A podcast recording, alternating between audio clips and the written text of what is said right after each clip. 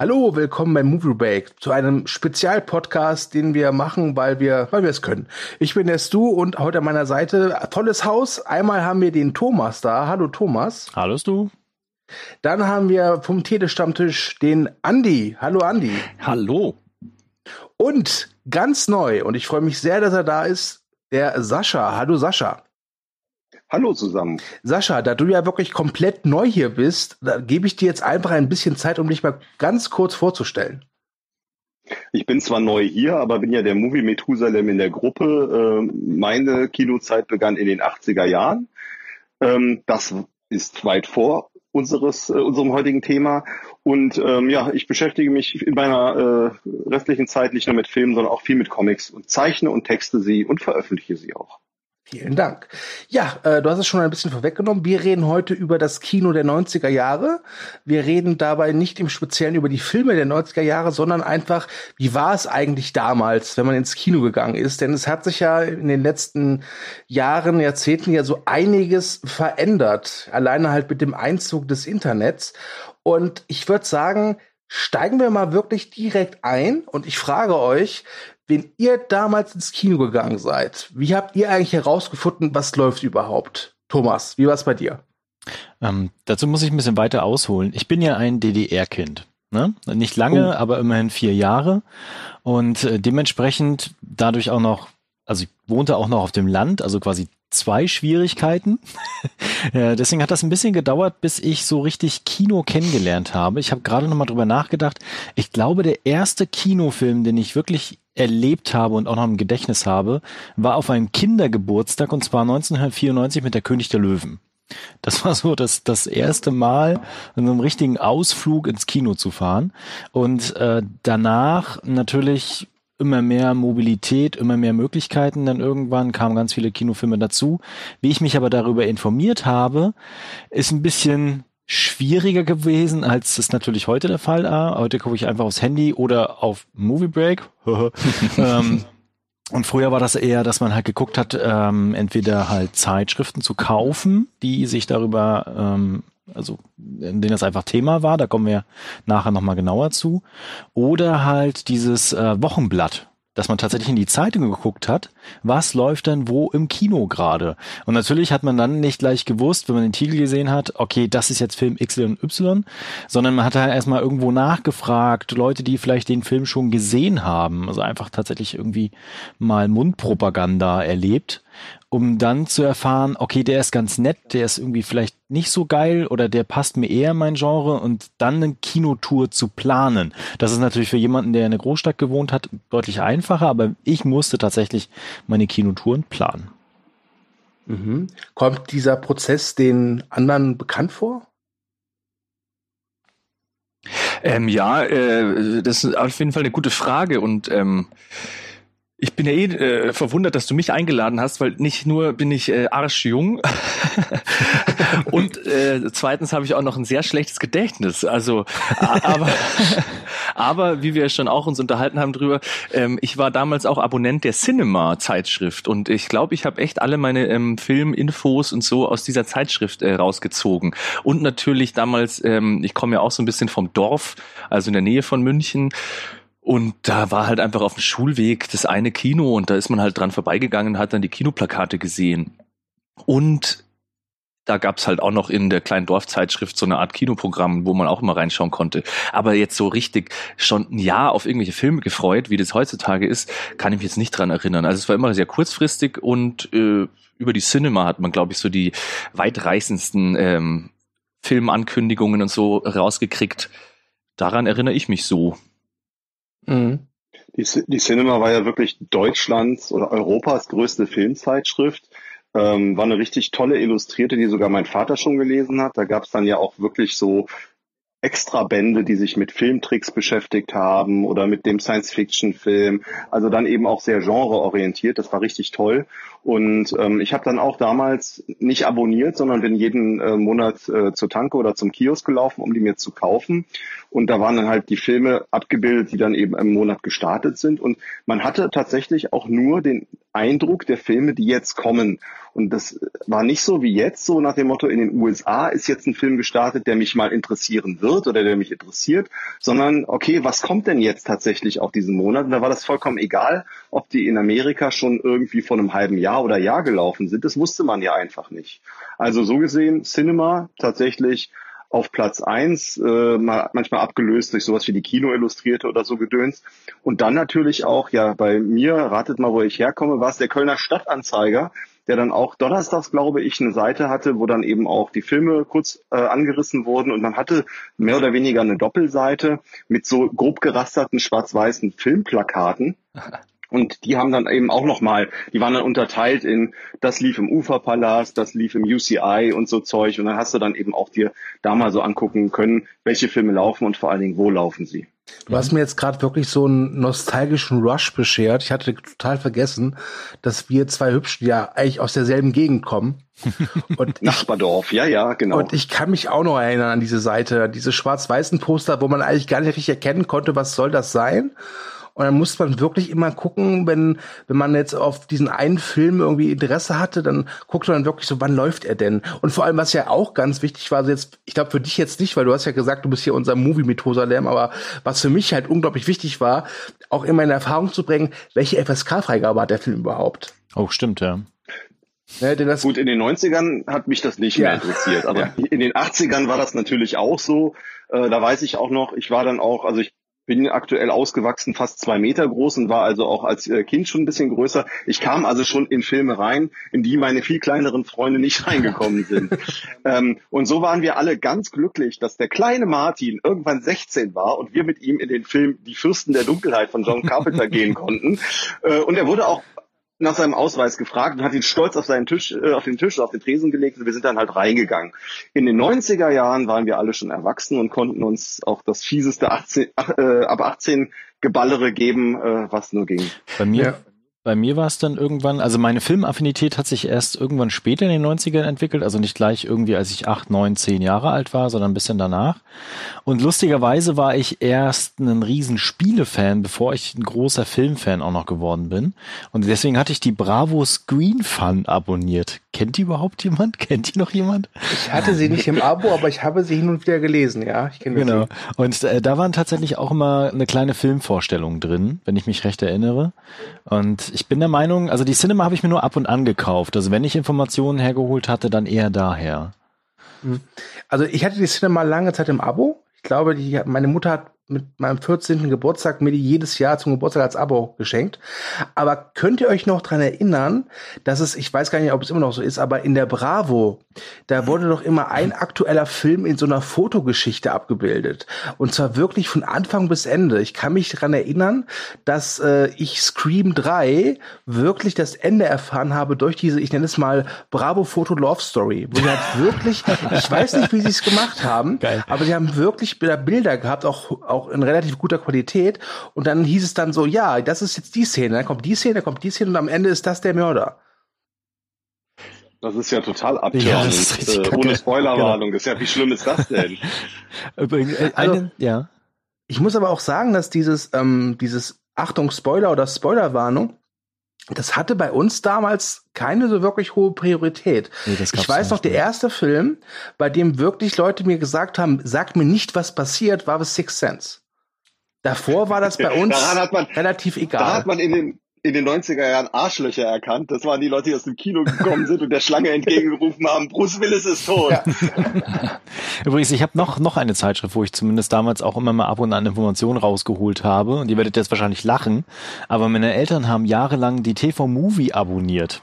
Mhm. Das Ach, war ja auch. durchaus äh, schwierig, das Fernsehprogramm quasi ohne so eine Fernsehzeitschrift vorauszuplanen, wann wie was kommt und was für Filme das sind. Und äh, da war das auch eine Quelle bei mir in den 90ern. Ich glaube, rückblickend gesehen eher so eine ja, sehr interessante Quelle für Filme und Filmbesprechungen. Also wenn man sich das heute mal anguckt, ist das ja qualitativ nicht so geil. Ähm, aber die haben tatsächlich auch immer relativ viel gezeigt und was so kommt und was im Kino laufen wird und natürlich auch so ein bisschen Filme vorgestellt und auch so eine Filmauswahl, so eine Filmempfehlung gegeben gehabt. Hm, ja. Äh, ja, witzigerweise, es gab ja eine Reihe von ähm, TV-Zeitschriften, die dann in den frühen 90er Jahren auf den Markt gedrängt äh, sind. Ich glaube, angeführt wurden sie von der TV-Spielfilm, TV-Movie kam dazu, TV Today, um nur ein paar zu nennen. Die waren ja immer ein bisschen fetter auch, hatten dieses zweiwöchige Programm. Und ähm, ich glaube zumindest die TV-Spielfilm hatte irgendwie noch eine eigene Filmredaktion, so dass man da irgendwie auch davon ausgehen konnte, dass wenn die so ein bisschen sich da zu einem Film geäußert haben, könnte das auch interessanter sein, weil ähm, die haben dann andere, Fil also die Filme anders bewertet, die im Kino liefen, als die Leute, die nachher die Filme bewertet haben, die dann irgendwie im Fernsehen liefen. Das hat man immer gemerkt, das war so eine, so eine Diskrepanz, auch wenn es derselbe Film war. Der bekam dann mal einen Daumen nach oben und dann nur einen Daumen in der Mitte von der TV-Redaktion. Fand ich ganz interessant. Ja. Das Wort Spoiler, das Wort Spoiler mit der Bedeutung, äh, die wir jetzt hier besprechen gerade, ähm, wurde übrigens ähm, im Urban Dictionary 2005 aufgenommen erst. Mhm. Oh, okay. Side Fact, sorry. genau deswegen bist du mit deinem Bot, Andi. Genau deswegen bist du dabei. Ja, ähm, ich habe äh, noch äh, eine Zeitschrift, die ich immer gelesen habe, wobei es war keine Zeitschrift, es war mehr so ein Werbeprospekt und zwar diese Kino-News für McDonalds. Oh ja. oh ja, oh ja, stimmt, ja. Ja, also im Prinzip war es ja wirklich die reinste Werbung, ja. weil äh, ich habe sie seit langer Zeit nicht mehr gelesen, aber es war ja alles, was sie besprochen haben, war immer super. Ja, ja. es waren ja immer die, ja, die besten Filme, aber es hat zumindest so einen groben Überblick verschafft, was was läuft gerade oder was läuft in Kürze in den Kinos. Und ich weiß, dass ich damals wirklich, ähm, wenn meine Mutter irgendwie von der Arbeit in Köln war, gesagt hat, Mama, bitte äh, bring mir so eine Kino-News von McDonalds mit. Ja, das ist auf jeden Fall ein Kriterium. Also wenn du im, äh, für Musik im EMP und äh, für Kino in der McDonalds-Zeitschrift, wenn da mal eine negative Review drinstehen sollte, dann ist es ja. wirklich der größte Scheiß. Weil das passiert nicht oft.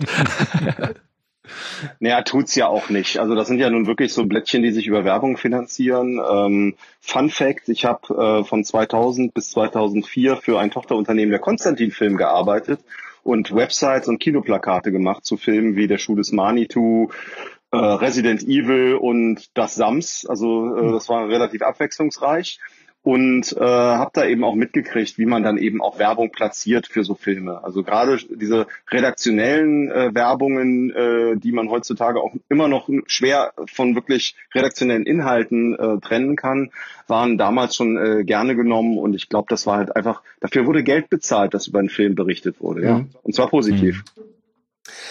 Was ich damals gemacht habe, hin und wieder, was ich aber heutzutage wirklich gar nicht mehr mache, ist, dass ich einfach, wenn ich Zeit und Geld hatte, ich war ja noch ein junger, Spund, ja, ins Kino gegangen oder gefahren bin im Bus und nicht wusste, was läuft und dann einfach vor Ort im Kino mir einen Film ausgesucht habe.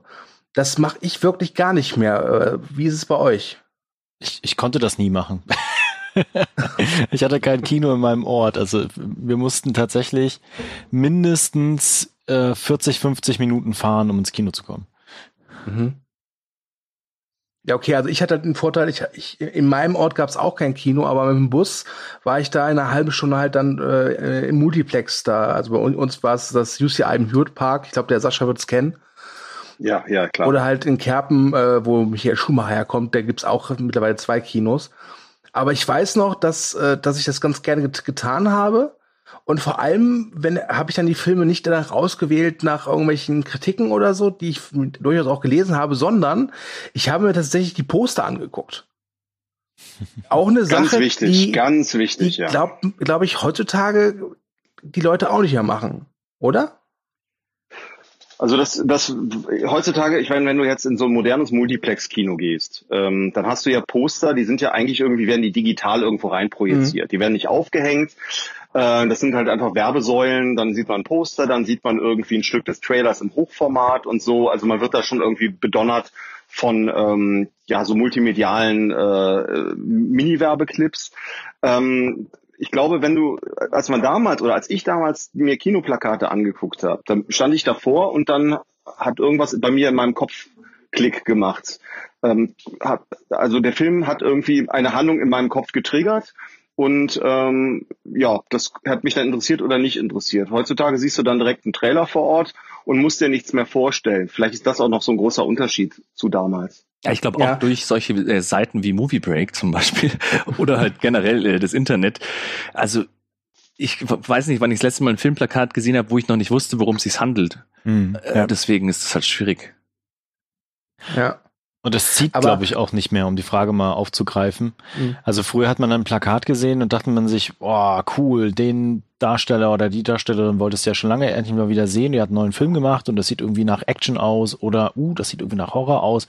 Da habe ich Interesse für. Und das ist ja heute, ist das glaube ich nicht mehr der Fall. Ich glaube, niemand geht heute noch ins Kino rein, guckt sich die Plakate an und denkt sich, oh, das ist aber ein netter Film, da gehe ich jetzt rein.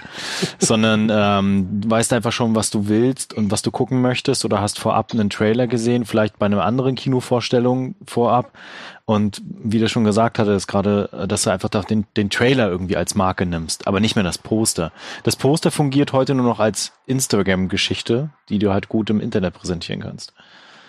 Also ich habe mir, das war aber dann schon relativ spät, glaube ich, das war nicht 90er, das war schon Mitte 2000er oder so, äh, eine Zeit lang immer die Sneak Previews gegeben, weil ich halt es auch cool fand, dass man halt was anschaut, äh, was man noch nicht kennt und was man sonst nicht schauen würde. Deswegen finde ich es ja auch gerade cool, jetzt für einen Telestammtisch Filme zu schauen, weil ich dann halt auch mal Filme sehe, die ich nicht sowieso sehen würde. Aber Sneak Preview, da bin ich dann so oft auf die Schnauze gefallen. Also ich erinnere mich noch an äh, Obsession mit Beyoncé zum Beispiel. oder, ja, ich, äh, ich verstehe dich da. Ich und das habe ich dann auch aufgegeben äh, irgendwann. Ich hatte in Sneak Previews Erkan und Stefan Teil 2 unter anderem. Also ja. das ähm, ja, also die waren ja dann noch ein bisschen günstiger, glaube ich. Also ich erinnere mich, in Mathäser in München war ich da öfter und das hat dann, glaube ich, sechs Euro gekostet, was ja äh, noch relativ günstig war oder ist damals. Aber das war mir dann sogar für diese Reinfälle, da war mir das schon zu viel und das habe ich dann echt sein lassen. Hm. Oh, Erkan und Stefan 2, ratet mal, wer das Kinoplakat mit, mit, mitentwickelt hat und die Website. Ja, ja. äh, ich, ich, hatte da, ich hatte da das Glück in Anführungszeichen. Ich bekam dann von dem, vom Verleih die Filme auf VHS-Kassette und durfte sie mir vorher ansehen äh, wo sich sicherlich jeder Cineast die Finger äh, nachgeleckt hat. Ja, ganz sicher, Erkan ganz sicher. Ja. Erkan und Stefan irgendwie zu Hause äh, vor allen anderen zu gucken, natürlich nicht, aber ähm, ja, das ist es. Aber äh, du sprachst gerade über Multiplex-Kinos. Äh, das war natürlich irgendwie ähm, im, im, in den 90er Jahren kamen die ja so auf. Das war ja, das war eine Entwicklung aus den, ähm, ja, den, den Pantoffelkinos der, der 80er Jahre. Ähm, die waren ja dann auch so, früher gab es halt ein großes Kino in, in einem, also einen Saal oder zwei Säle mit einem großen Kino, die wurden dann umgebaut. Daraus wurden dann eben so kleine Wohnzimmerkinos, wo man dann halt auf einer relativ kleinen Leinwand mit relativ äh, vielen Sälen dann irgendwie sich die Filme hat angucken können. Und irgendwann ging es dann eben wieder einen Schritt weiter in diese, diese Multiplex-Kinos, wo man viele Säle hatte, die richtig groß waren und eben auch eine fette Technik hatten. Und da wurde Kino auch wieder zu so einem ganz anderen Event. Und das war, glaube ich, tatsächlich zu Beginn der 90er Jahre. Ja, wobei, was ich mit Multiplexen immer in Verbindung bringe, das hat sich mittlerweile so ein bisschen geändert, ist, dass diese Säle, die sie haben, halt groß waren, aber die waren sehr ich sag mal charakterlos. Ja, bei diesen kleinen Pantoffelkinos hatte, war es ja meistens so, jeder Saal hatte so eine, so eine eigene Atmosphäre. Mhm. Und ich weiß noch bei uns, das UCI, das ist halt einfach, da ist jeder Saal gleich. Jeder Saal ist einfach so ein schwarzer, ein Blackbox mit roten Sitzen drin. Ähm, und das verändert sich mittlerweile. Also in Köln, der Cinedom, den haben die jetzt umgebaut, der ist richtig schön, ja. Ähm, aber ich weiß noch, in den 90ern, äh, war das UCI halt immer so Anlaufstelle Nummer eins, weil sie hatten halt 14 Säle, das heißt, sie konnten wesentlich mehr Filme zeigen als das kleine Dorfkino mit zwei kleinen Sälen. Äh, und die Leinwände waren größer. Aber ich weiß, dass ich lieber wirklich ins, ins Pantoffelkino gegangen bin weiterhin. Oh, kurz, weil du gemeint hast, äh, kein Charakter, da muss ich kurz ein schönes Kino erwähnen in München, äh, das Museum Lichtspiele, da bin ich nämlich gestern vorbeigelaufen und ich war auch das äh, letztes Jahr das erste Mal drin. Das ist, glaube ich, auch ähm, äh, warte mal kurz, äh, das zweitälteste Kino Münchens oder so, also 1910 oder so wurde es eröffnet und da gibt's sogar irgendwie so ein extra ähm, Rocky Horror Picture Show Kino. Also der Film läuft da seit ja 70er, wann kam der raus? Anfang der 70er, keine Ahnung, und seitdem läuft er da jedes Wochenende und der der Saal ist halt so eingerichtet, also wie Rocky Horror Picture Show halt und da gehen mhm. jeden jeden Samstag gehen da irgendwelche verkleideten Leute rein, schmeißen mit äh, dem ganzen Zeug, wie es halt in dem Film passiert und so. Das ist großartig. Also äh, für alle Münchner Zuhörer geht da mal rein, Samstagabend. Museum Lichtspiele beim Deutschen Museum. Hm. Okay, vielen Dank. Brauchst du dafür Geld? nee, ich glaube nicht. ja, aber. Ja, aber diese, diese Einzelkinos, also diese äh, Pantoffelkinos, die, also zumindest in Köln standen die auch so ein Stück weit in Konkurrenz mit äh, so einem Kino wie zum Beispiel dem Kapitol. Das war am Ring, da hat damals, glaube ich, dann irgendwie der Harald Schmidt auch seine Show draus mhm. ähm, äh, gemacht. Ähm, da war das aber schon kein Kino mehr. Es war so ein Kino, da habe ich in den 90ern äh, und täglich grüßt das Murmeltier gesehen. Es war ein richtiges großes Kino, großer Saal, wie man sich das so vorstellt, mit roten Vorhängen und so weiter, mit einer einzigen Leinwand. Und das war natürlich immer so, das war wirklich Event-Kino. Also äh, da bist du wirklich reingegangen, wenn der Film äh, dich angesprochen hatte oder beziehungsweise die einen Film gezeigt haben, der dich interessierte. Und wenn dann etwas lief, was dich nicht interessierte, konntest du nicht reingehen, weil die wirklich auch nur einen einzigen Saal hatte. Ja. Kommen wir vielleicht mal äh, zur ähm, Aktion des, dass wir uns eine Karte kaufen. Und ich weiß noch, als ich äh, mir Kinokarten in den 90ern gekauft habe, war es meistens der Fall, dass die Sitze nicht nummeriert waren. Und mittlerweile ist es ja so, ich kann mich nicht erinnern, dass ich in den letzten 20 Jahren in ein Kino gegangen bin, wo halt nicht vorab gesagt wird, okay, das ist eine Karte und du sitzt äh, Reihe 12, Platz 4. Wie war es bei euch? Habt ihr da noch Erinnerungen dran? Das Andi traue ich ja gar nicht zu fragen. Ja, doch, ich wollte gerade sagen, also in München gibt es schon noch. Da gibt's ja noch so ein paar geile kleine alte Kinos, das Monopol-Kino zum Beispiel und so. Und ähm, ich glaube auch in dem Museum Lichtspiele, was ich schon erwähnt habe, das ist auch so. Oder im Arena-Kino am Sendinger Tor. Das sind halt alles noch so kleine, schöne alte Kinos, da gibt's auch keine äh, Platzreservierung. Aber ich kenne es auch noch aus meinem Kino in Gauting. da hat dann irgendwie am Kinotag die Karte immer fünf Mark gekostet und äh, da gab es auch keine Platzreservierung. Also hier, erinnere ich mich schon noch dran. Mhm. Ich überlege gerade, aber ich glaube, das war bei uns immer schon so, dass du dann äh, tatsächlich Plätze hattest, wo du halt hingehen musstest dann, also wenn du die gekauft hast. Für, für, äh, da kommen wir wahrscheinlich gleich noch zu, ist aber eher die Frage, wie man die Kinokarten sich geholt hat. ja, genau, das, das äh, wäre jetzt der nächste Punkt gewesen. Hast du gut aufgepasst. Denn ähm, natürlich hat man damals auch gerne schon mal äh, Plätze reserviert, ja, gerade wenn halt der Film groß war, also nehmen wir mal an, Jurassic Park am ersten Wochenende, der hatte ja durchaus auch schon Hype damals, trotz ohne Internet.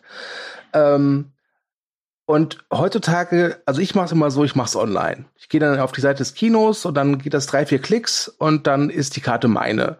Ja, und ich weiß doch, damals musste ich äh, anrufen und dann wurde man halt zur Kasse weitergeleitet und dann hatte man immer so Diskussionen mit dem mit dem Kassierer, der dann immer sagt, ja, da setze ich sie da hin und dann immer so, wo ist das? ja, das ist da. Ich will aber lieber da sitzen. Das war, ach, das war immer herrlich. Und dann gab's in den 90ern, das war dann UCI, da gab's diese automatisierte Hotline, und wenn man dann irgendwie den Film äh, äh, da Plätze haben wollte, musste man irgendwie die zwei drücken und dann musste man irgendwie, das war auch ganz kurios, dann wurde man auch weitergeleitet. Das war alles so mit so einer äh, Computerstimme. Und das hat funktioniert? Ich hoffe, verrückt. Nein, es hat nie funktioniert. Es war, es war furchtbar, weil es fing ja schon damit an, dass diese Computerstimme erstmal alle Filme aufgezählt hat, die liefen. Da musstest oh, ja. du halt warten, bis der Film oh, kommt, oh, den du reservieren wolltest. Ja. Und natürlich war es immer so, dass der Film meistens immer als letztes dann kam. Ja. Und die Geduld hatte ich halt einfach nie.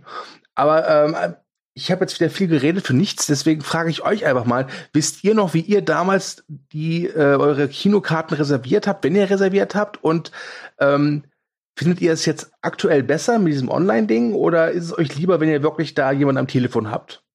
Sascha.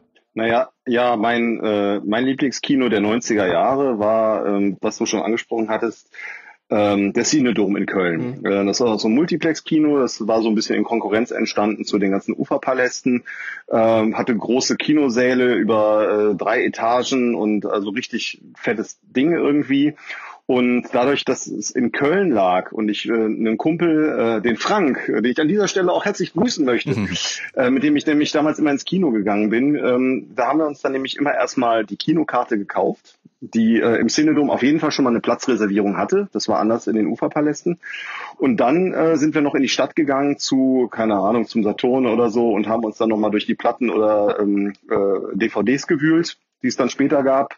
Aber Videokassetten waren es dann natürlich dann Anfang der 90er und äh, sind dann mit frisch eingekauften Artikeln dann eben ins Kino gegangen und halt der Tasche, äh, der in der Tasche schon die Karte. Das war eigentlich immer so das Mittel der Wahl, um äh, die Zeit gut zu überbrücken. Dann wusste man auch, man kann ein bisschen später kommen, man hat ja eine, äh, einen Sitzplatz. Man muss sich dann also auch nicht ganz am Anfang diese Werbung irgendwie äh, reinprügeln, wenn man das nicht will. Und äh, ja, da konnte man sich ganz entspannt hinsetzen und den Film genießen. Mhm. Aber es war dann vor Ort. Also wir waren dann vor Ort, sind zu einem Kassierer gegangen. Beim Cinedom gab es, glaube ich, sechs Kassen. Davon war dann eine schon irgendwann irgendwie offen. Da saß dann so ein total überforderter junger Mensch.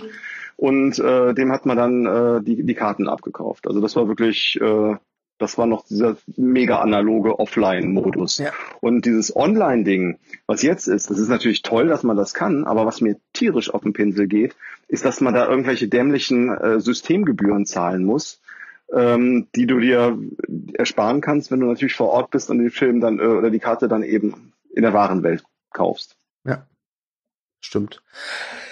Ähm, mal gefragt, habt ihr das Gefühl, dass Kino damals wirklich günstiger war als heute? Ähm, ja.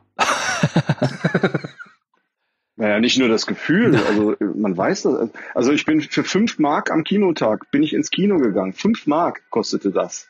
Also, das ist ja, da kriegst du heute, da kriegst du heute nichts für, nichts für dieses, diesen Betrag. Nee, ich, ja. ich, ich ja. glaube auch. Kleine, kleine Cola kostet, glaube ich, drei Euro.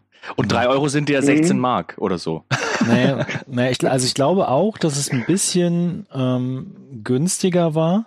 Aber wenn man die ganze Inflation mit rein berechnet und das mal zurückrechnet, kommt man vielleicht auch gar nicht auf so eine große Unsumme, die jetzt da so eine Differenz darstellt. Also ich glaube, auch damals war schon Kino jetzt nichts, was du jetzt jeden Tag machen konntest. Richtig. Also ich weiß gar nicht mehr, ob es in den 90ern und Anfang der 2000er war. Da gab es äh, diese Werbeaktion Sommerhit Kino, weil es war ja damals durchaus so, dass es äh, Kino im Sommer gar nicht so wirklich stattgefunden hat. Da haben ja viele Kinos wirklich alte Filme gezeigt, weil äh, es nicht genügend neue Kinofilme gab was ja heutzutage gar nicht mehr vorstellbar ist. Ja, ja. mittlerweile kommt ja jede Woche mindestens ein Blockbuster raus, ja. Und diese Sommeraktion Kino war wirklich so, dass du pro Film, ich glaube, drei Euro hat's gekostet.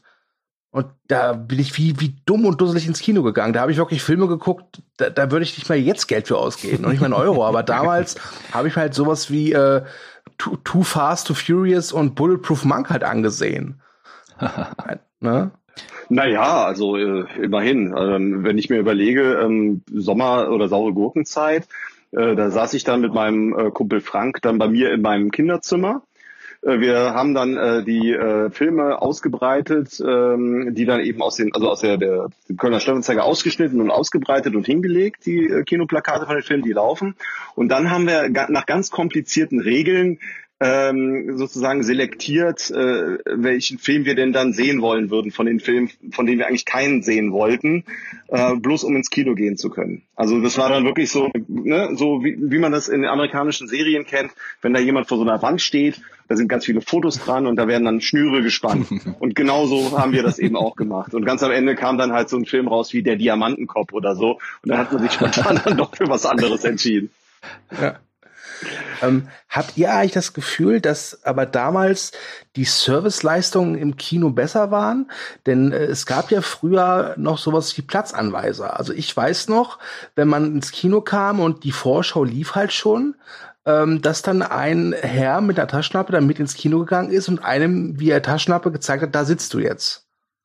Und das habe ich auch nicht mehr sehen den letzten Jahren. Ich, ich glaube, das war aber relativ schnell weg, oder? Ja. also ich kann mich auch erinnern, dass ich das in ein, zwei Kinos mal hatte. Aber das ist relativ schnell verschwunden. Und äh, um nochmal das Thema davor jetzt ganz kurz aufzugreifen. Ich mache das heute auch so, dass ich einfach den Kinokarten online hole, um dann kurz vor knapp am Kino anzukommen, dass ich mir gar nicht mehr die Werbung angucke, sondern direkt ins Kino und den Kinofilm gucken kann. Und äh, das war natürlich früher vollkommen anders. Also wir sind auch recht zeitig hingefahren, um diese Kinokarten zu kaufen, so wie es gerade auch schon beschrieben worden ist. Und ähm, waren da auch noch am Kino einfach vor Ort eine lange Zeit, bis wir dann in den, äh, ins Kino da reingegangen sind, den Film zu gucken. Äh, das ist ja heute quasi undenkbar. Also du hast einfach diese, die, ja, diese Zeitverschiebung dann. Werbung war ja auch noch eine ganz andere, hatte noch einen ganz anderen Stellenwert damals. Ähm, ich weiß, ich könnte euch so an die C und A Werbung von damals erinnern. Ähm, es gab halt Werbungen, die wurden wirklich fürs Kino produziert Heutzutage hat man da irgendwie so die mit der Handykamera aufgenommene Werbung mit dumpfem Ton, die dann von dem Monte Mare Erlebnisbad berichtet. Aber äh, früher war das wirklich das das ganz große Kino. Zigarettenwerbung war toll, also Lucky Strike Werbung, da hat man sich ja, ja. ja. beömmelt äh, und fand das total lustig und so. Und da hat man Werbung, das Werbung gucken war damals auch ein echter, echtes Event ich vorm Kino. Ich bin damals auch immer mit meinem besten Kumpel ins Kino gefahren. Der hieß auch Frank. da an der Stelle auch schöne Grüße. Ähm, und äh, tatsächlich hatten wir dann immer später dann darauf gewettet, welche Zigarettenwerbung als erstes kommt. Ja, genau, genau, genau. Erinnere ich mich dran. Haben wir auch gemacht, sowas in der Art. Also ich äh, bin mit meinen Freunden auch gerne ins Kino gefahren. Keiner davon hieß Frank. Schöne Grüße. ja. Ähm, und ich weiß. Die waren ja auch alle schon weg. Ja, und, ja, und ich weiß noch, was mir damals aufgefallen ist, wenn ich halt bei mir im Dorf, also in der Kleinstadt, in den Kleinstadtkinos gegangen bin, war die Werbung halt wesentlich lokaler. Da gab's halt dann immer so diese, diese typische Dia-Show und nach der Kino lecker Speisen in Grillstube Saloniki, ja? und, mhm. und in Köln gab's dann halt wirklich dann hier Lucky Strikes und der Marlboro Man und sowas.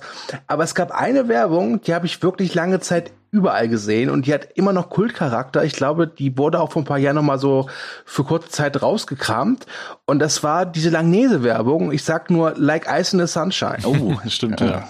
Ja, also wirklich jeder, der in den 80er, 90er ins Kino gegangen ist, der kennt diese Werbung einfach. Mhm. Die, die ist originär tatsächlich aus dem Jahr 1985. Ja. Äh, das Lied Beagle äh, von Beagle äh, Music Unlimited, Like Ice in the Sunshine, war damals auch ein Riesenhit und ich meine auch, wenn ich mich düster entsinnen kann, auf irgendeinem Formel 1 äh, Sampler zu finden. Also kennt ihr vielleicht noch Formel 1, die äh, Musikfernsehsendung der äh, 80er Jahre ähm, mit Stefanie Tücking zum Beispiel als Moderatorin oder Peter Illmann.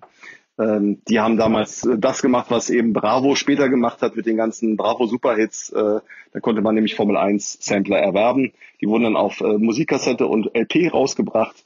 Und da war dann eben auch, waren auch Werbesongs drauf. Bacardi gab's dann auch, das Bacardi-Lied und sowas. Ah, ein Methusalem-Monolog mal wieder. Sehr schön. Ja. ja, könnt ihr alles rausschneiden und, und mich wieder, bitte schiebt mich wieder in die Sonne, junges Fräulein.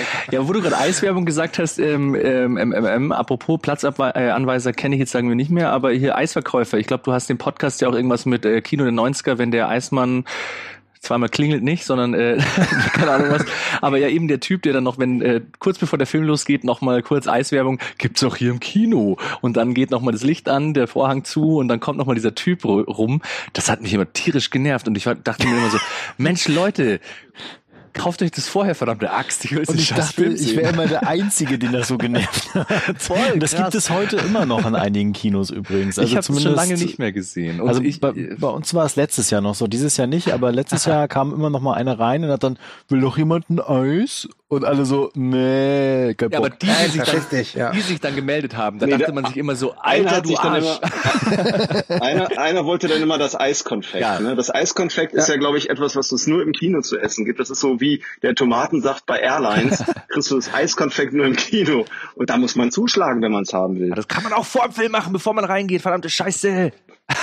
ja, aber du, das war ja immer so, wenn du das Eis dann da kaufst, dann hast du es perfekt zum Film. Ja. Was ja, was ja nicht stimmte, weil danach ging ja die Leinwand wieder auf und dann kam ja erst die Trailer Richtig. und dann der Hauptfilm. Ja.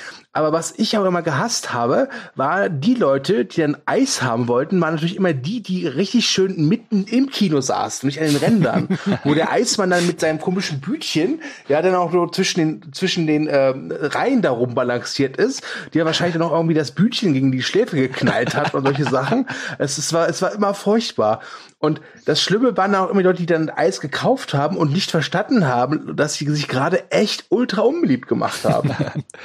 also ich weiß noch, vor allem als Kind hatte ja Kino einen ganz anderen Stellenwert. Da war man ja immer noch so ein bisschen auch was aufgeregt. Es war, war was Besonderes. So, ja. ja, ich endlich Kino. Und man war auch immer so aufgeregt, was jetzt da gleich kommen wird. Ähm, und das hat das Ganze schon ein bisschen kaputt gemacht, wenn dann plötzlich da das Licht anging und dann kam da dieser Typ da rein, Eis, will jemand Eis? Ja. Und du dachtest dir so, nee, ich will jetzt, dass der Film losgeht. Außerdem habe ich hier meine, meinen äh, Cola-Eimer und mein Popcorn. Ne? Naja, zumal äh, der, der Eisverkäufer ja auch, also wenn er bei euch durch die Reihen gegangen ist, dann war das wahrscheinlich so ein Ninja-Eisverkäufer. Das hat er nämlich bei uns nie gemacht. Bei uns blieb er da stehen und dann hat er das Eiskonfekt auf die Reise geschickt und parallel dazu das Geld von der anderen Seite. Und wenn man Glück hatte, war das Geld abgezählt und alles war gut. Aber sonst kam es bei dem Eisverkäufer an und der musste das Wechselgeld wieder rausgeben. Also das war tatsächlich, hat länger gedauert als der Film. Oh, ah, ähm, ja, ganz kurze Frage. Ja. Ich weiß nicht, wie es da drauf kam, aber ähm, Sascha, durfte man bei dir im Kino noch rauchen? Es, es gab es gab das äh, ein Raucherkino, das ist das äh, Rex, glaube ich, gewesen. Ähm, das ist jetzt so ein One-Dollar-Kino am äh, Kölner Ring. Ähm, vielleicht kennt das du das, ich weiß es nicht. Das, da gab es so Clubsessel drin und da konntest du dich reinsetzen und rauchen. Ja, habe ich auch ein paar Filme drin gesehen, obwohl ich nie Raucher war. Aber hatte eine ganz eigene Atmosphäre. Also ich weiß noch, bei uns in Kerpen gab oder gibt es immer noch das Kapitol. Das war äh, so ein Kino, da gingst du rein und äh, jeder Sitz hatte so ein kleines Tischlein mit so einer komischen roten Lampe. Also es wirkte wirklich so ein bisschen wie eine Mischung aus Kino und Stripclub. wo dann auch immer so, so ein Knopf war und hast dann drauf gedrückt und hinten im Kino war eine Bar. Ah. Das war echt ganz cool. Und dann kamen die halt zu dir hin und dann, dann hast du gesagt, ich hätte gerne Cola oder Grashüpfer gab es bei uns immer. Das war halt so äh, Waldmeister-Limo. Das gibt's aber heute immer noch an einigen ja. Stellen. Und in diesem Kapitol durfte man halt lange Zeit rauchen. Ich weiß noch, ich habe mit einer befreundeten Familie, die haben mich eingeladen, diesen Flintstones-Film mit John Goodman zu sehen. Und ich saß wirklich zwischen dem Mutter und dem Vater und die beide haben bei Camel gearbeitet. ja? Also ich habe wirklich kaum was gesehen, weil diese Rauchschwaden so hoch ja, Was glaube ich nicht schlecht war bei dem. Ja, Film. da muss ich immer, da muss ich immer an, wie heißt der nochmal hier mit Robert De Niro, dieser äh, Cup der Angst. Ja. Wo er im Kino sitzt mit der Zigarre. Da muss ich mal dran denken. Da dachte ich mir immer so, geil. ja. Kann ich mir den Sascha aber, gut vorstellen, wie er mit der Zigarre im Kino sitzt. aber mit, ich, mit 14 Jahren in dem Film ab 16 mit einer Zigarre im Mundwinkel. Ja, ja, ja das war's damals. Aber ich weiß noch, dass es halt damals dieses Rauchen im Kino war gar nicht so äh, ungewöhnlich. Das war halt doch die Zeit, wo auch Busse und Bahnen noch irgendwie so integrierte Aschenbecher hatten. Ja. Ne? Aber ich, ich, ich, ich vermisse es nicht. Also ich, äh, selbst nee. als Raucher, ich kann mir auch einen Vier-Stunden-Film angucken, ohne dann zu denken, boah, jetzt aber eine Kippe, das, das kriege ich hin. Ne? Das ist schon, aber ich weiß noch, das äh, Kapitol war, war wirklich Raucherkino und wurde halt deswegen auch immer gerne frequentiert. Ja, das ist dann halt Kino und Party, ne? Das macht dann ja auch irgendwie Sinn. Ja. Ähm, bei uns war das, also ich mein, mein ähm, Kino ähm, parallel zum Cinedom war eben der Uferpalast, auch äh, im Ring, am Ring äh, in Köln, so Richtung Rudolfplatz.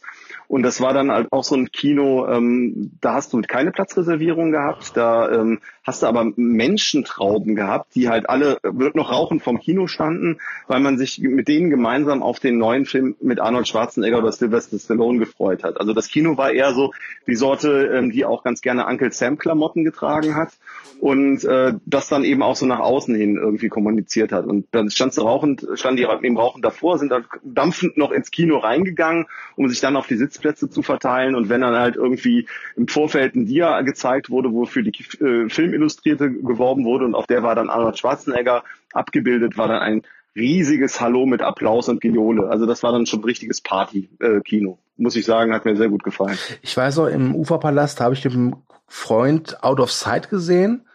Und sie hatten nur noch zwei Sitzplätze, aber Gott sei Dank halt nebeneinander. Aber es war einer dieser Love Seats. Ja. Es war ein sehr interessantes Kinoerlebnis. Ach ja. Damals war aber auch Kino, also ich meine jetzt ähm, so bei Out of Sight, ne, das war auch so ein bisschen, oder auch äh, Tarantino vorher, das waren ja so äh, dann doch so ein bisschen Kultfilme. Soderbergh hatte ja mit Sex, Lügen und Video schon irgendwie ein, äh, eine goldene Palme in Cannes 1990, glaube ich, gewonnen. Ähm, und Tarantino, der, der mit der ähnlichen Tonalität Filme drehte wie eben äh, Out of Sight, äh, hat ja auch so Sachen gemacht wie, äh, da waren dann Soundtracks auf einmal sehr, sehr wichtig. Und dann eben auch Und da vielleicht sollte man noch mal ganz kurz zurückdrehen auf äh, zu unserem Gesprächsthema. Wie seid ihr auf Filme gekommen? War nämlich auch Fernsehen und damals gab es MTV ja. und MTV hatten diese diese MTV Movie Awards und da waren dann auf einmal so diese ganzen Jungschauspieler da, Kultregisseure waren da, es gab riesige Events, dieses, diese, diese, wirklich, wo dann halt dicke Moderatoren da waren. Da hat ja, glaube ich, auch der, der, äh, das ging ja noch bis in die 2000er, der Tobey Maguire ja, glaube ich, so ein MTV Movie Awards, das war ja so ein Popcornbecher äh, für besten Spider-Man-Kuss irgendwie gekriegt und solche Sachen. Also das war damals auch noch ein Ding, was, was du dir angeguckt hast und wo du dann auch ins Kino gegangen bist, weil dir die Schauspieler so gut gefallen haben. Ja, also ich weiß noch, ähm, ich hatte damals äh, wirklich nur ARD, ZDF, RTL und WDR und dann habe ich äh, in irgendeiner Wetten das Sendung war Ray Liotta zu Gast und hat einen Ausschnitt seines neuen Kinofilms Flucht aus Absalom mitgebracht. What? Und ich wollte ihn unbedingt gucken. Und dann habe ich meine Mutter überredet bekommen, wirklich mit mir in dieses Kino zu gehen, weil ich wusste, er läuft da. Was ich nicht wusste, ist, dass er ein FSK 18 hatte. Und da wollte meine Mutter genauso wenig wie der Kassierer mich reinlassen. Da war ich sehr enttäuscht. Das war und da habe ich auch noch traumatische Erlebnisse, apropos FSK und äh, Kino. Ich weiß noch, dass wir die ersten Male dann, also wir waren immer in unserem Dorfkino, aber die ersten Male sind wir dann doch immer so für die Blockbuster nach München reingefahren. Und ich weiß noch, dass ich in einem Jahr wahrscheinlich irgendwie viermal Power Rangers der Film gesehen habe. Weil der war, glaube ich, ab, ab sechs oder so. Und ich bin immer mit meinem großen Bruder und dem seinen Kumpels halt ins Kino gefahren. Dann wollten wir Batman Forever zum Beispiel anschauen. Das war, glaube ich, 95 oder so. Und da war ich halt äh, neun und ich kam dann immer nicht rein und musste dann immer alleine in andere Filme gehen. Und ich glaube, ich war dann immer, weil da nichts lief, was mich interessiert hat ab sechs, und dann bin ich immer in Power Rangers gegangen. Deswegen war ich in dem Jahr wahrscheinlich drei oder viermal in Power Rangers der Film. Ich habe den Power Rangers Film auch dreimal geguckt. Ich war damals im Sommerurlaub bei der Familie meiner Mutter, die kommt aus Thüringen und das war halt eben so, ja, noch relativ kurz nach der Wende. Und ich war halt überrascht, wie günstig bei denen das Kino war. Also da habe ich wirklich mein ganzes Taschengeld für, für, für Filme ausgegeben. Ich habe da Sachen geguckt wie Yankee Zulu oder Speed 2 Cruise Control. und ich weiß bei Speed 2 Cruise Control nur, nur, dass ich da den allerersten Teaser zu Titanic gesehen habe und mir dachte, was ist das für eine Scheiße? Wer, wer, wer guckt sich denn so ein Mist an? naja. Wenn man Speed 2 haben kann, wieso schaut man genau, Titanic genau. an? ja, ja. ja. Gut. Ähm, Technik würde ich gerne noch kurz mit euch reden. Mittlerweile sind ja die ganzen Kinos aufgerüstet bis zum geht nicht mehr. Äh, und ich weiß noch damals, äh, dass das Argument, wir gehen im Sommer nicht ins Kino, weil die haben keine Klimaanlage, war ein wirklich gutes Argument. Mhm. Weil ich weiß, viele Kinos hatten damals keine Klimaanlage. Ich kann mich an wirklich sehr schweißerregende Kino-Nachmittage erinnern. Geht es euch da ähnlich? Ja, Gilching. In welchem Bahnhofskino bist du denn da gewesen? Hilfe, Hilfe. ja, also unsere hatten Klimaanlage. Gut, ja. Immer auf den Dicken, finde ich okay. Ah, das war später schon auch noch so. Also ich glaube, das war Gilching oder Germering bei uns irgendwie und die haben immer so geile Specials gemacht. Also ich war da mal in, das war halt später, aber Kill Bill 1 und 2 habe ich mir da angeschaut und auch mal äh, Flut der Karibik 1 bis 3 und das war wirklich anstrengend. Und das war halt eben auch so ein kleineres Kino, also kein äh, Multiplex, sondern so ein ja, Schuhschachtelkino habt ihr es vorher genannt. Und da waren diese Filmmarathons schon echt immer ganz schön zart im Sommer. Also irgendwann, wo es dann später wurde, weil die gingen halt immer so von sechs bis zwölf oder so, dann ja, ab elf beim letzten Film oder so ging's dann, aber davor bist du da echt am Sessel geklebt. Boah. Ich meine, das war die, Pro die Programmkinozeit bei uns. Ähm, so das Metropolis in Köln äh, hatte eine Zeit lang das Fantasy Filmfest ausgerichtet und ähm, da gab es dann halt, äh, da hieß es dann, ja, Pulp Fiction von Quentin Tarantino wird gezeigt. Ich war dann blau kaufen, war nichts zu machen, war alles ausverkauft und dann bin ich in einen anderen Film gegangen, äh, das war halt unfassbar voll und unfassbar heiß. diese ganzen Programmkinos, die haben halt nicht die Kohle gehabt, um halt irgendwie klimatisiertes Kinoerlebnis zu bieten, sondern die haben halt alles reingesteckt in, äh, in ihre äh, Infrastruktur und in den Film und der Rest war Spitzen. Hm. Und was, was wir ja auch noch kennen in den 90ern, es gab hier noch so wirklich so richtigen Film. Ja, also ich kenne noch äh, die legendären Brandlöcher, die man gesehen hat äh, oder saubere, unsaubere Schlieren, das hat man ja heute in der Digitalzeit alle auch gar nicht mehr. Ja. Das war aber auch was ganz Besonderes, dass dann äh, auf einmal hieß, die Filme werden digital gestreamt. Mhm. Das war ja, glaube ich, so mit Ende der 90er Jahre mit so George Lucas Filmen und sowas kam das doch irgendwie. Also hier ja. mit so Star, Star Wars, Wars, dann, genau. Äh, Episode 1 oder so. Aber zum Beispiel ein anderer Film mit einem, mit einem Ende, das man besser nicht weggespoilert hat, war ja die üblichen Verdächtigen. Und da ist ein äh, Freund von mir rein damals und ähm, hat sich diesen Film angucken wollen irgendwann. Und dann ist denen vor der Vorführung der gesamte Film vom Teller gefallen. Das heißt, da lagen dann mehrere Kilometer Zelluloid auf dem Boden und die mussten wieder eingewickelt werden. Dann bekamen die Leute ihr Geld zurück und wurden nach Hause geschickt. Mhm. Ach ey. Dann doch lieber digital, ha? genau. Ähm, ich würde gerne noch mit euch über eine ganz, ganz entscheidende Veränderung reden. Denn in den 90ern war ja das Jahrzehnt, als auch die Handys aufkamen. Und ich weiß noch sehr genau, das erste Mal, dass ich im Kino saß und plötzlich bemerkte, hey, was ist denn da los? Da ist ein Typ, der telefoniert. Oha. Ja, und das gab's ja früher so nicht. Also klar, man hatte halt so Leute, die haben halt geredet oder haben sich sonst wie daneben benommen. Aber mit diesen Handys gab es ja durchaus eine Zeit, wo es durchaus ein Problem wurde, dass manche Vollidioten nicht bemerkt haben, dass man vielleicht im Kino nicht telefonieren sollte. Ich weiß noch, äh, bei mir war es Wild Wild West 99, äh, als mein Freund, äh, mein guter Freund Kurt, äh, sich dachte, Film ist scheiße, ich rufe mal meine Mutter an. Geil. Ja. Ähm, habt ihr auch so, so Geschichten oder wisst ihr noch, wann ihr so wirklich gemerkt habt, okay, diese Handys im Kino ist echt Kacke? Ich hatte mein erstes Handy, glaube ich, 1900 97 oder 98 bekommen. Den, äh, quasi den Totschläger Nokia. äh, ich glaube, erst das 3310, nachher das 3210. Lass mich lügen, wann die jetzt genau kam, keine Ahnung. Auf jeden Fall wird es ungefähr in die Zeit gewesen sein. Und äh, natürlich hat man sich dann schon Gedanken darüber gemacht, also auszumachen etc. Ich hatte das nie erlebt, dass jemand im Kino telefoniert hat. Das ist auch ja. einfach kackendreist. ähm, was aber öfter mal war, dass Leute vergessen haben, halt äh, Klingeltöne auszustellen mhm. und dann angerufen wurden und dann, oh, oh, oh, oh, jetzt muss ich es ausmachen oder sowas. Also die, diese Störungen sind halt aufgekommen. Es hat natürlich auch viel verändert und wenn du dir heute anguckst, wie die Leute ins Kino gehen und ich zähle mich da auch gerne dazu, bevor der Film losgeht, gucke ich halt aufs Handy, nicht auf die Werbung beispielsweise.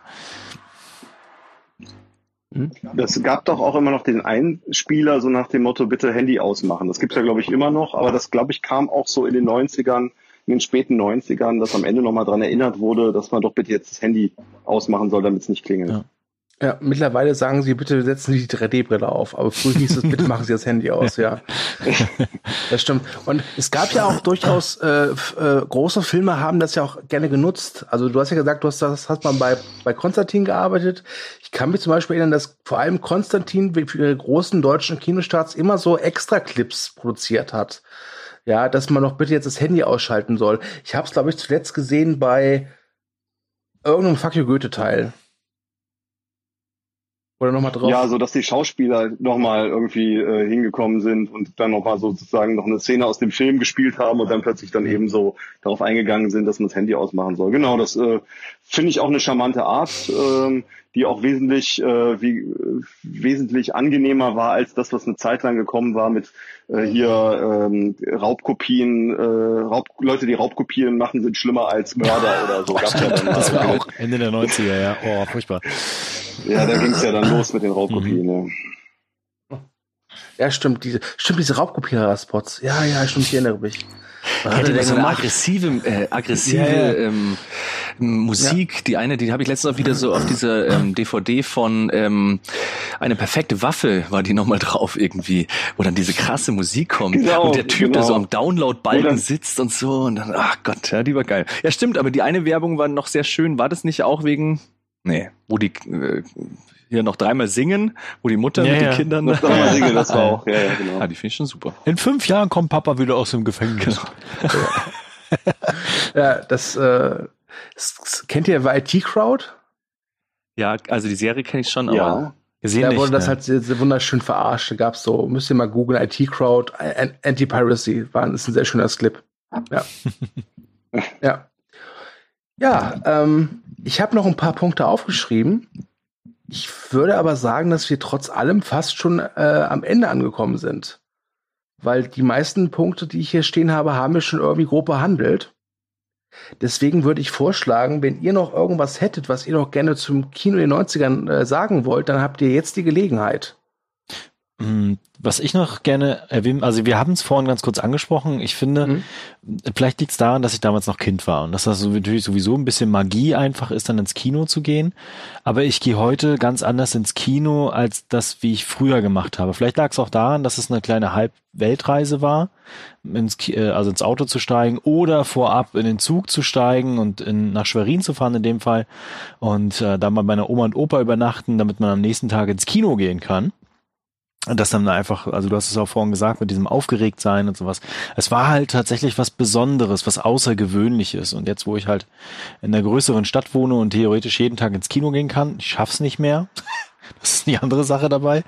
Ähm, aber ich hatte trotzdem das Gefühl, dass in den 90ern das immer irgendwas sehr, sehr Besonderes war. Vielleicht lag es auch daran, dass man vorab nicht so viel wusste. Das hatten wir auch ganz kurz angesprochen. Also, dass man nicht 20.000 Trailer schon gesehen hat, mehrmals gesehen hat, wann man sie wollte und Filmclips und gelesen hat, wer mitspielt und so, sondern einfach nur ganz grob wusste, zum Beispiel Armageddon, worum es geht und dann ins Kino gefahren ist und dann einfach weggeflasht wurde, weil es einfach so cool war.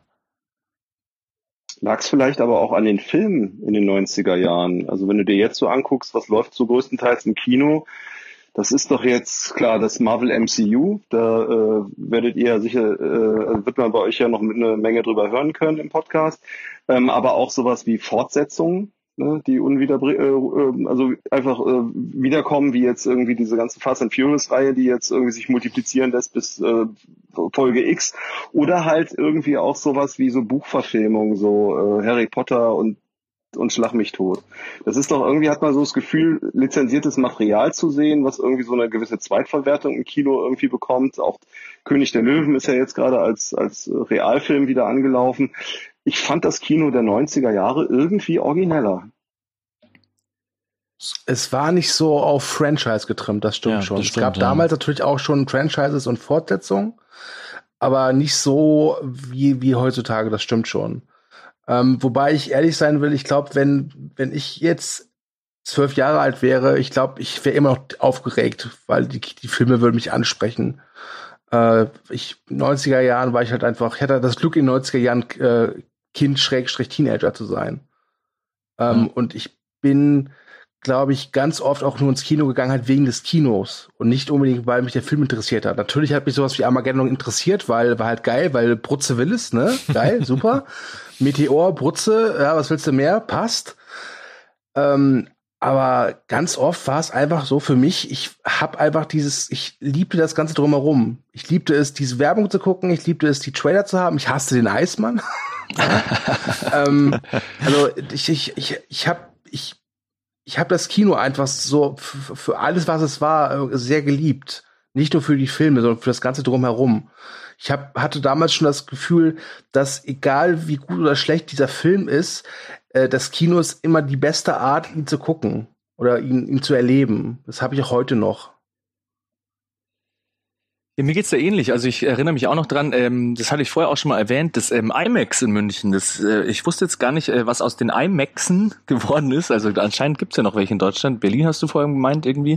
Aber das weiß ich noch in München im Deutschen Museum, da gab es IMAX und das war halt wirklich das fetteste Kino, was du dir überhaupt vorstellen kannst. Und da liefen auch lauter strange Filme. Da liefen äh, keine Blockbuster und keine Spielfilme, sondern da liefen immer so, da liefen auch die ersten 3D-Filme, die man sich anschauen könnte. Also New York, äh, Haie 3D und lauter solche Sachen irgendwie. Und das war damals immer das größte äh, Event des Jahres, einmal ins äh, IMAX zu gehen, weil da waren die Karten damals schon übertrieben teuer irgendwie. Und einmal im Jahr sind wir dann immer, glaube ich, zu Weihnachten oder so äh, während die Mutter zu Hause den Christbaum geschmückt hat, sind wir dann irgendwie zusammen ins Kino gefahren.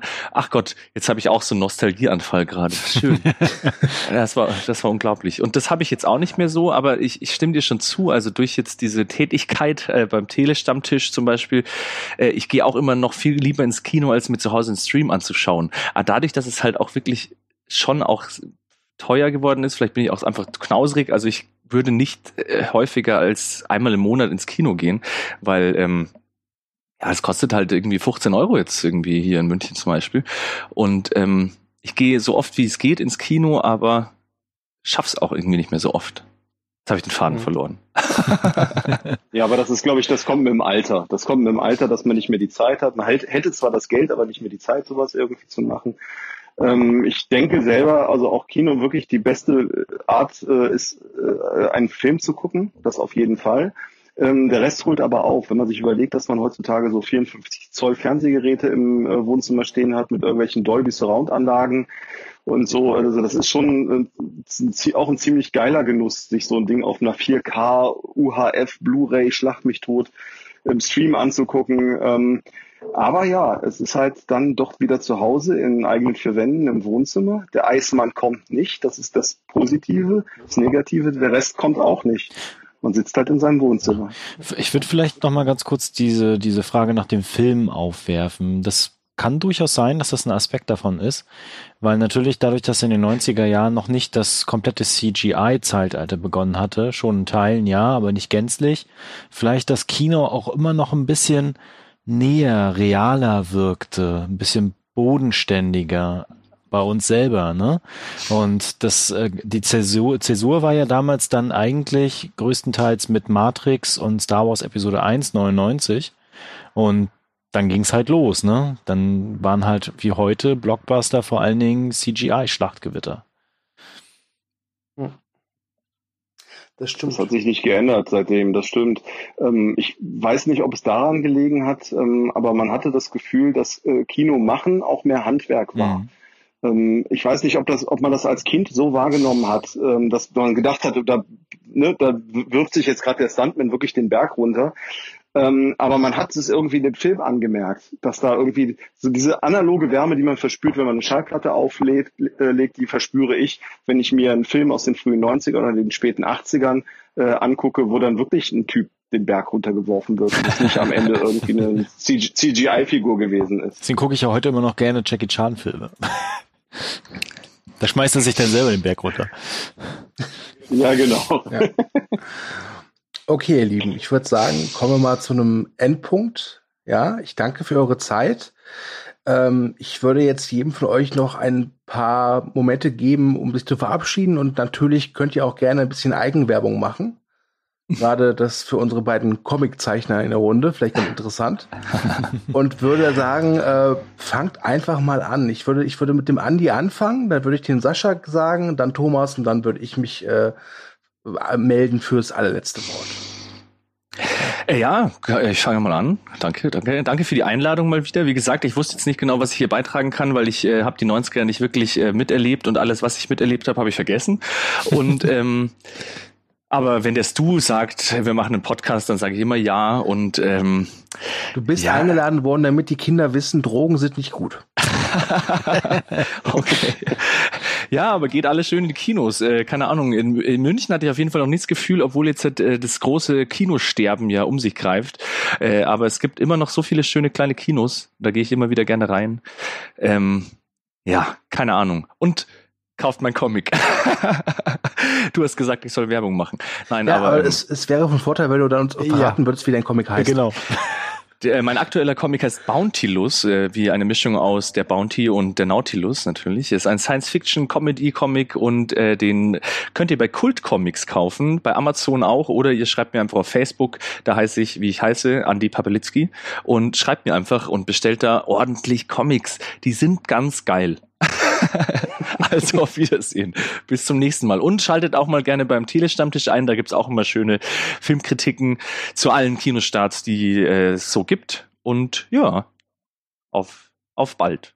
Ja, dann übernehme ich, äh, der Sascha. Äh, auch vielen Dank für die Einladung, hat großen Spaß gemacht. Ich wusste ehrlich gesagt auch nicht, was ich dazu beitragen kann, weil meine große Kinozeit ja eher schon in den 80er Jahren begonnen hatte und in den 90ern dann doch zunehmend abgeflaut ist.